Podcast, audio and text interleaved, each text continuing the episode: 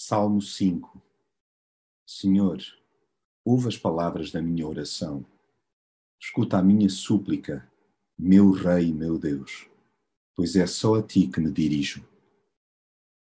Sabe tão bem conversar com Deus. Às vezes é entre gemidos e sussurros. Noutras alturas a aflição é tanta que os gritos de súplica são bem audíveis. É salutar escancarar-lhe a alma sem máscaras ou filtros. Cultivemos a prática da oração, começando logo de manhãzinha a suspirar pela sua inigualável companhia e pelo seu domínio real.